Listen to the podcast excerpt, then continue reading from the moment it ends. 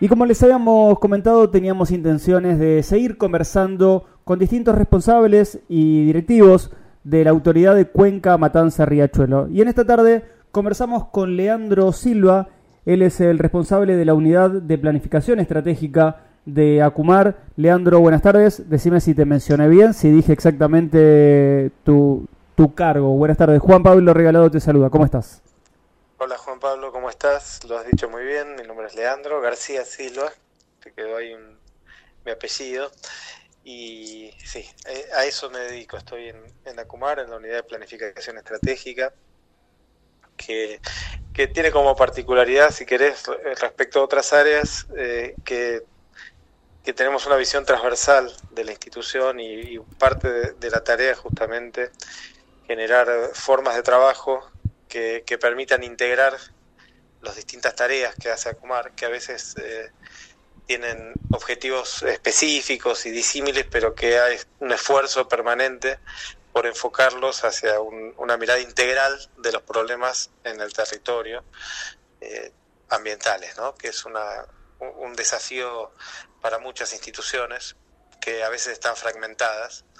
Entonces, eh, una, una de las tareas que hacemos todos los días es que cada una de las acciones de las distintas áreas de Acumar contribuyan a un objetivo común, que es esta mirada integrada sobre la cuestión ambiental en el territorio que no se puede dividir no se puede dividir por las fronteras, tampoco se puede dividir por distintas eh, eh, distintas disciplinas, porque cuando, cuando las cosas suceden, suceden todas juntas. Entonces, si bien hay especificidades técnicas, es muy importante poder tener un lenguaje una mirada y un objetivo que sean comunes a las distintas acciones de la institución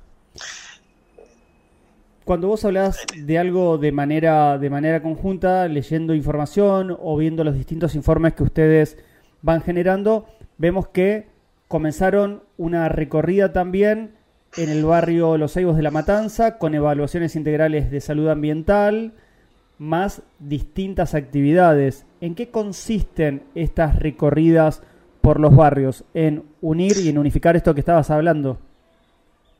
Bueno, esta, esta es una de, las, de, esas actividades que nos permiten eh, trabajar de manera, de manera transversal. Ahí el, propio nombre de evaluación integral hace referencia a eso. Eh, vos sabés que la, en la cuenca hay una serie de, barrios, básicamente, que, que nosotros llamamos eh, UREM, que son urbanizaciones emergentes, son barrios eh, nuevos que todavía no están consolidados ni integrados a la ciudad, que pueden ser eh, villas, asentamientos, conjuntos habitacionales.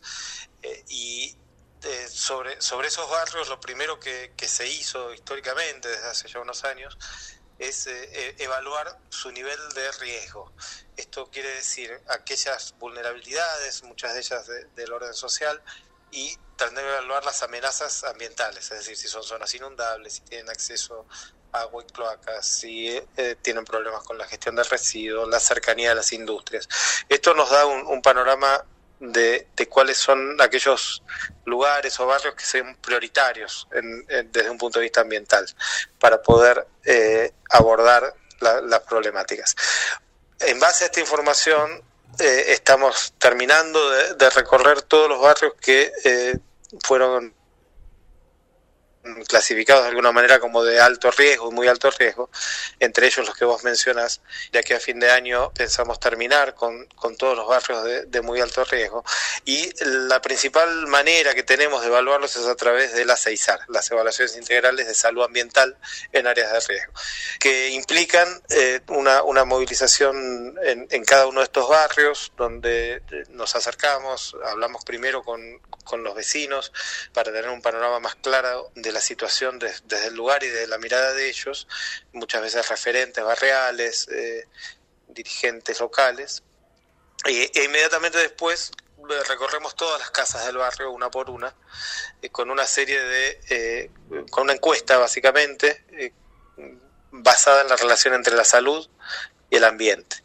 ¿Para qué? Para poder detectar problemas de salud que estén vinculados con el ambiente y poder tomar después eh, acciones y decisiones en conjunto con el barrio en función de lo que hayamos relevado.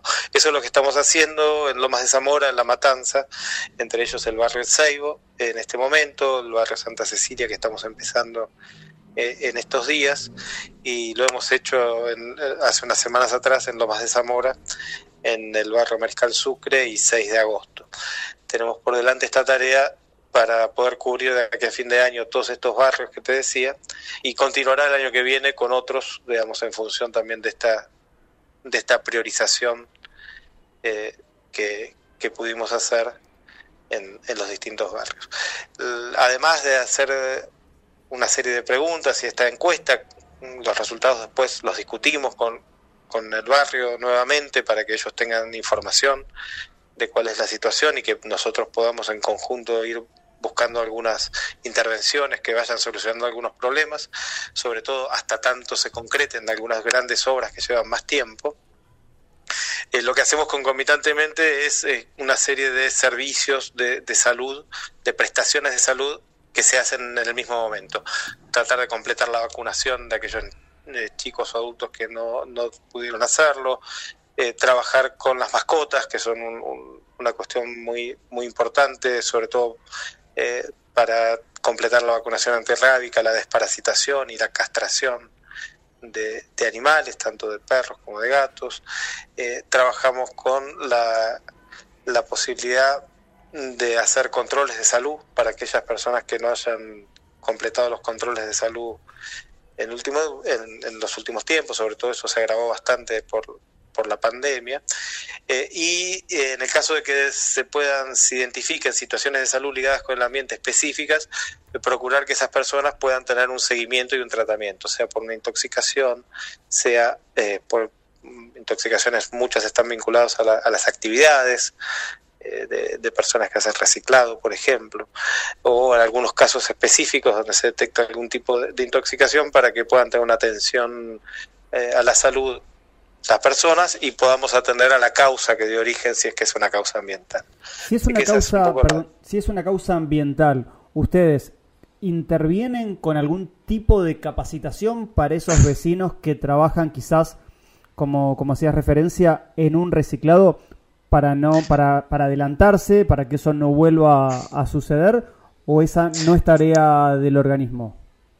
No, sí, sí, por supuesto. Hay distintas, distintas maneras de, abordarlo. Eh, en el caso de que tenga que ver con alguna actividad de riesgo, eh, trabajamos si, si están organizados, que muchas veces sucede que en cooperativas tratamos de trabajar con la cooperativa para, para poder generar conocimiento y pautas de cuidado y de protección en la actividad. Eh, en otros casos eh, no tiene tanto que ver con una actividad, sino con una forma, con alguna cuestión del barrio, por ejemplo, los manejos de residuos o alguna carencia de algún servicio público.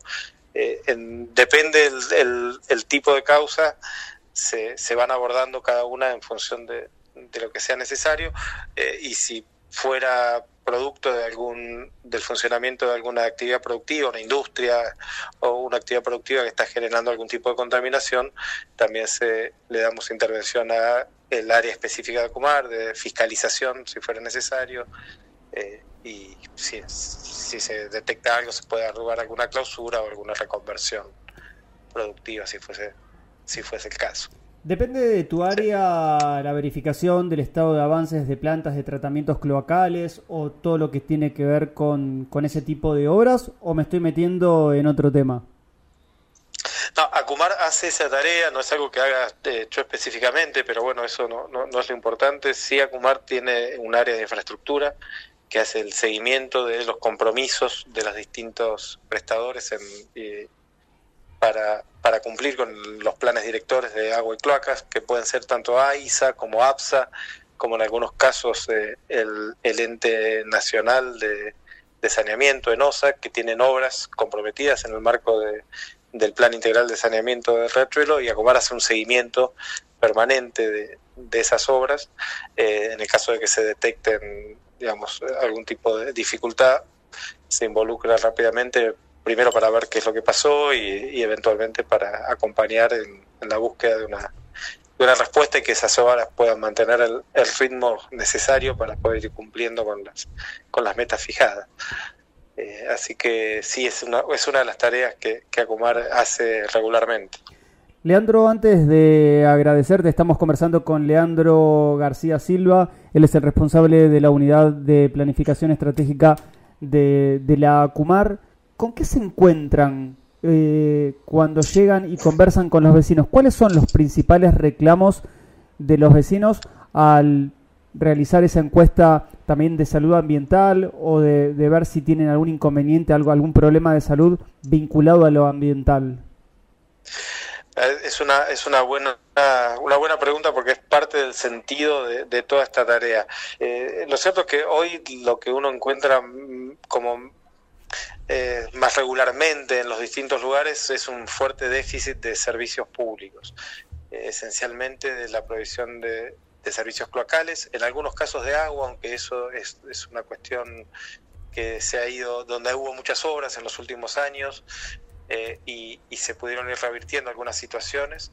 Eh, eh, nos encontramos que cuanto más te acercas a los barrios que están en las orillas de, los arroyos o, del propio rachuelo, a veces hay, hay déficit en la gestión de los residuos y en algunos barrios particulares donde hay más concentración de industria, que, Mm, puede haber problemas de, convivencia o de contaminación.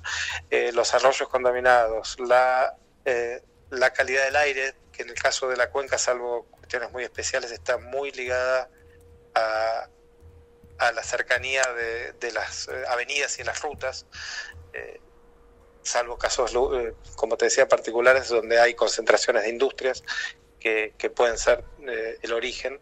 lo que en general nos encontramos son problemas relacionados a la necesidad de que se extiendan los servicios públicos, del ordenamiento del territorio, muchas veces eh, barrios que han crecido sin, sin planificación, sino que muchos de ellos son productos de eh, asentamientos o, en algunos casos más recientes de, tomas, eh, y, y que no están todavía integrados a la ciudad eso repercute mucho sobre la calidad de vida y por supuesto, mm, eh, como te decía, puede haber cuestiones relacionadas, sobre todo en las zonas que tienen la, suerte de tener industrias, porque hay posibilidad de mayor trabajo, por ejemplo.